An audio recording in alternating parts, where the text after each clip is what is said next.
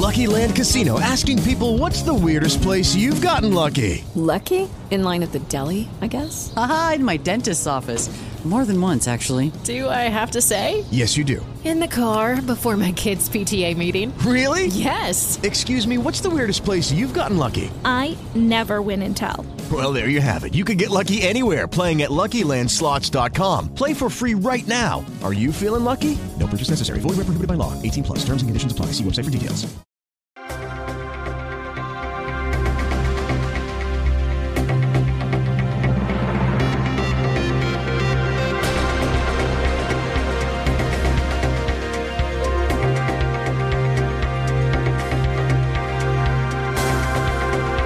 Informativos de Contra 22 Noticias. Noticias Disidencia. 2 de enero. Si la gente se vuelve a tragar la misma falacia de ataúdes e imágenes de China, me retiro. Espero que no, es alucinante. Todo igual cuatro dosis después. Es un test de inteligencia. Han sacado del armario otra vez a los miserables biólogos y médicos colaboracionistas en las TV. Esos seres comprados que nos condujeron al desastre hace tres años, y que recomiendan inyecciones letales que están matando a miles. Mismas caras. Lo hacen porque ya no se vacuna ni Perry. Necesitan una nueva campaña de terror. Ahora veremos si tres años de lucha por concienciar han servido de algo. Recuerden, necesitamos ser muchos, si hay esquiroles que cedan por viajar, por trabajar o por el colegio, nos hunden a todos. Nadie debe aceptar de nuevo ni el pasaporte, ni las dosis, ni las mascarillas, ni nada. Se acerca el momento de pelear de nuevo. Estemos dispuestos y sigamos predicando. Si más de la mitad decimos no me da la gana. Lo pararemos. Doctor Fernando López Mirones. Italia, España, Reino Unido y Francia se desmarcan de Bruselas ante la expansión de contagiados de COVID que llegan de China.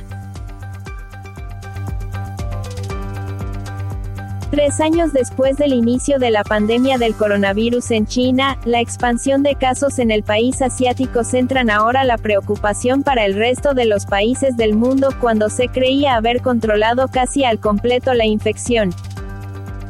Por el momento, desde la Unión Europea transmiten cautela a los países miembros, aunque España, Francia, Reino Unido e Italia ya han tomado cartas en el asunto y han impuesto medidas.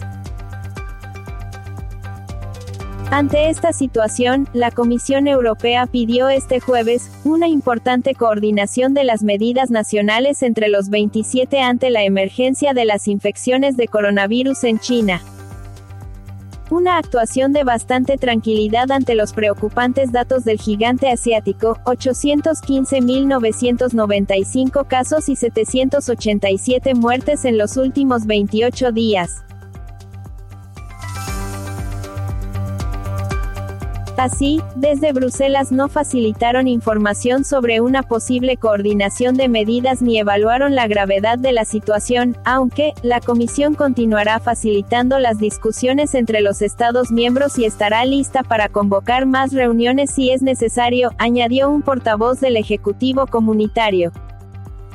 Desde la Comisión Europea no tienen previstas nuevas reuniones, pero es probable que se actualice la información la próxima semana y según el avance de la situación epidemiológica. Para quienes nos llaman conspiranoicos. No olviden que un papa, Gregorio XIII, lo implementó a la fuerza, mediante un bula papal, Así, creyó burlar los tiempos de Dios que son diferentes. La corona española fue la primera en implementarlo. La idea de cambiar el calendario, tal y como lo maneja Dios, fue de los jesuitas. Para ello delegaron al sacerdote Christopher Clavius y su ficha Galileo Galilei, el padre de la ciencia, que ya habían hecho la labor de demostrar que, contrario a lo que dice la Biblia, el dios Sol era el centro de un sistema donde la Tierra, que empezó a ser redonda, giraba alrededor de este igual que otros cuerpos a los que llamaron planetas. Ahí empieza el humanismo como ideología impuesta y enfrentada al cristianismo. Esto origina una serie de cambios revolucionarios en todo. Se inventan una supuesta persecución de la Iglesia creadora de la idea contra su muchacho Galileo, persecución, cuyo castigo fue pagarle para que viviera a cuerpo de rey, y luego, por orden del Papa Benedicto XIV, autoriza todas las consecuencias del invento de los jesuitas y Galileo, en todas las áreas de la vida. Se implementa en todas las universidades y escuelas del mundo bajo influencia papal. Humanismo contra cristianismo. Pío XII ordena que se empiece a venerar al jesuita Galileo. En su primer discurso en la Academia Pontificia de las Ciencias, eleva a Galileo a las alturas de héroe de la ciencia.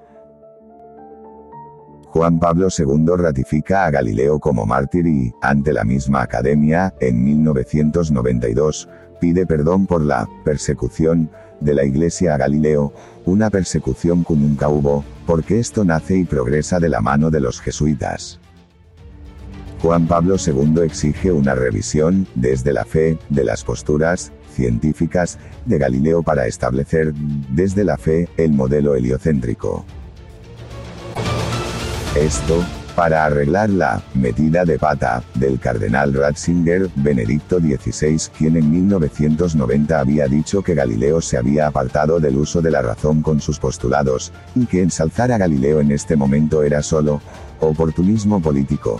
Nada más en 2009 la Federación Mundial de Científicos, junto al Vaticano, organizan una misa de desagravio al jesuita Galileo. Allí se aprovechó para rarificar que la Santa Sede se acogía plenamente a los descubrimientos de Galileo y que los incorporaba plenamente a la doctrina católica. Así, el calendario romano gregoriano puso a funcionar la fecha del 25 de diciembre, día del nacimiento del dios Sol, Zeus, Buda, Tamuz, Nimrod y otros, como fecha del nacimiento de Jesús. Y asunto arreglado se desvió la adoración de Jesús hacia el dios Sol y se puso a girar todo alrededor del dios Sol en un sistema solar que fue necesario inventar donde una Tierra redonda girando vertiginosamente sobre su eje, gira alrededor de un Sol, en un universo donde todo es relativo y Dios no tiene cabida. Humanismo puro. Piensen en eso cuando digan, feliz Navidad, o, feliz Año Nuevo, porque los nuevos años no empiezan donde los jesuitas le ordenaron a un papa decir, ni Jesús nació cuando estos mismos dicen, ni Galileo es un gran científico, como les enseñaron a creer. Un grupo de jesuitas dictaminaron un nuevo calendario, unas fechas para adorar al Dios Sol, no a Cristo, un sistema de pensamiento que hoy gobierna el mundo, el humanismo. No, esto no es asunto de conspiranoicos, es realmente una conspiración.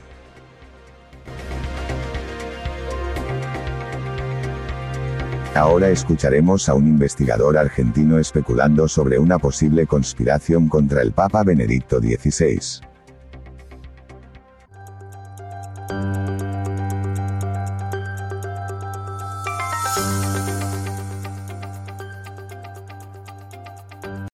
Benedicto XVI, el Papa emérito y el Papa legítimo de la Iglesia Católica, acaba de fallecer a la edad de 95 años. Y esto supone una inmensa catarata de dudas y de rumores en torno a este conveniente fallecimiento.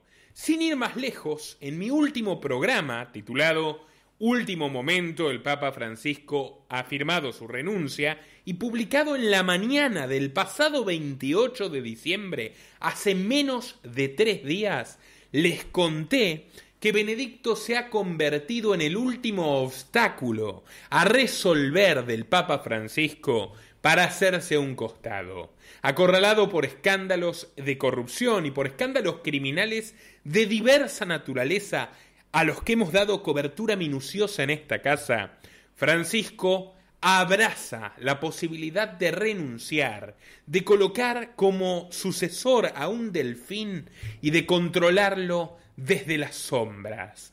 Pero primero, para llevar adelante este proyecto, tenía que deshacerse de Benedicto XVI.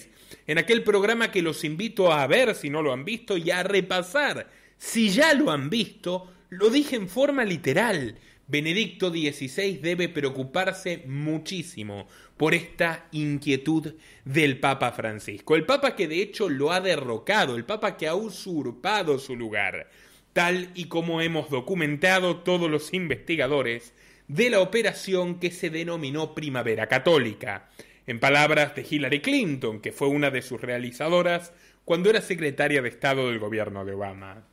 Forzar la renuncia de Benedicto XVI, una operación conjunta entre la izquierda norteamericana y una organización clandestina de sacerdotes europeos de izquierda autodenominada la mafia de Sangalo. Es exactamente un complot lo que se llevó adelante para remover a Benedicto XVI. Su secretario personal, George Gaswain, que era bastante más valiente aquel año 2013 de lo que es ahora, lo denunció al sitio Rome Reports y dijo, Benedicto XVI renuncia amenazado de muerte. Bueno, recientemente se ha visto a Gaswain sonriendo con el usurpador, con el Papa Francisco, y claramente su temperamento ha cambiado al son que bailan las monedas. El caso es que hace tres días yo anuncié las intenciones, los intereses de remover del mapa al Papa Benedicto XVI, que por cierto ya era una suerte de prisionero en el Vaticano, del monasterio Mater Ecclesiae, convenientemente cerca del Papa Francisco, que no le permitió regresar al hogar de su familia, Alemania, que tenía intervenidas sus comunicaciones, que restringía las publicaciones teológicas que el pobre Benedicto podía hacer y lo tenía fuertemente custodiado. Bueno, apenas unas horas después de que yo publiqué ese programa, y los invito a corroborarlo por ustedes mismos, los medios del mundo se hicieron eco de un sorpresivo agravamiento de la salud de Benedicto XVI. Por ejemplo, el diario La Razón de España lo tituló de esta forma en una nota publicada ayer 30 de diciembre. Benedicto XVI, el susto que nadie se esperaba después de Navidad. El agravamiento de la salud del Papa emérito cogió por sorpresa a sus colaboradores cercanos. Gaswain, que sigue siendo su secretario personal, aunque había perdido la confianza de Benedicto, tuvo que tomarse un viaje de emergencia desde Alemania para visitarlo en el Vaticano. De un momento a otro, Benedicto XVI pasó de un buen estado de salud general pese a su avanzada edad a una especie de insuficiencia renal de la de que ningún médico oficial ha dado muchas precisiones a la prensa. Y en menos de tres días ha muerto, acaba de morir, acaba de fallecer. En vista de lo que creen muchos católicos seguramente ha dado un paso hacia la vida eterna puesto que Benedicto XVI era una persona decente. Por más que fuera excesivamente conservador, por más que fuera muy torpe en términos políticos, es un hombre que intentó castigar algunos de los terribles pecados que encontró en el seno de la Iglesia. Era un hombre que acompañó fielmente a Juan Pablo II en su lucha contra la infiltración comunista de la Iglesia Católica y es un hombre que pagó muy cara esta factura como tantos otros papas. Por eso hoy buena parte del mundo se pregunta con razones si Benedicto XVI ha sido asesinado. No sería el primer caso.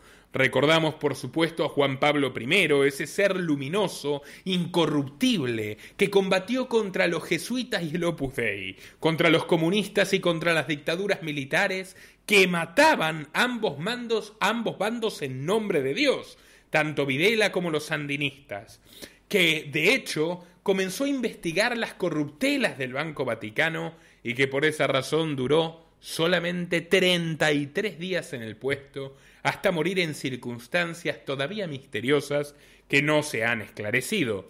Le dedicamos, por cierto, un episodio en nuestro programa viral sobre las pugnas históricas entre jesuitas y Opus Dei. Pero también Pío XI, grandes rumores de que fue asesinado, León X, presuntamente envenenado, Celestino V, supuestamente asesinado en cautiverio, luego de que abdique por orden de su sucesor.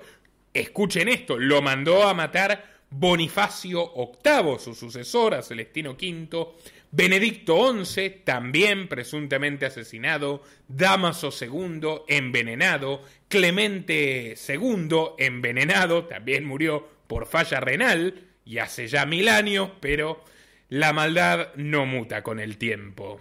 Las técnicas sí, la maldad no.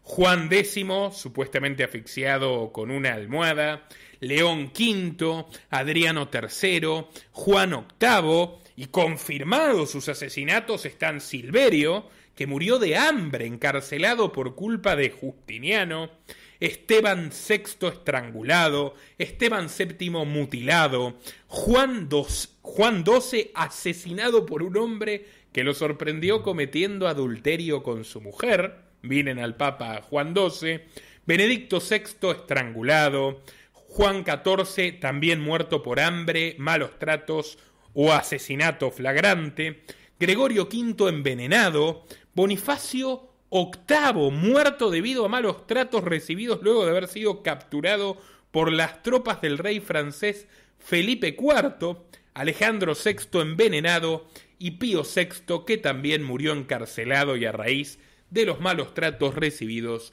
por órdenes de Napoleón Bonaparte. ¿Ha sido la de Benedicto XVI una muerte natural o hay algo oscuro detrás de esto?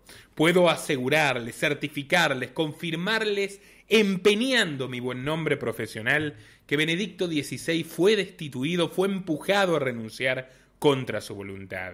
Así que los mantendré informados sobre el desenlace de la vida de Benedicto y sobre, por supuesto, todas las nuevas noticias que ocurrirán a partir de esto en el Vaticano, que como les anticipé antes que nadie, en lo que ha sido una primicia tristemente premonitoria en el último programa, tendrá un 2023 extraordinariamente convulso.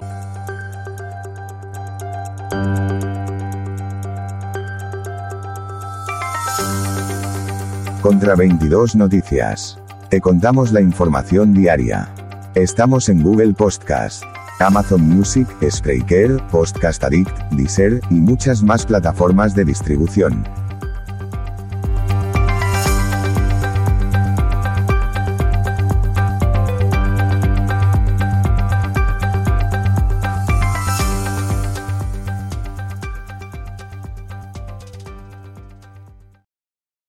Hello, it is Ryan, and we could all use an extra bright spot in our day, couldn't we? Just to make up for things like sitting in traffic, doing the dishes, counting your steps, you know, all the mundane stuff. That is why I'm such a big fan of Chumba Casino. Chumba Casino has all your favorite social casino style games that you can play for free anytime, anywhere with daily bonuses. That should brighten your day a little.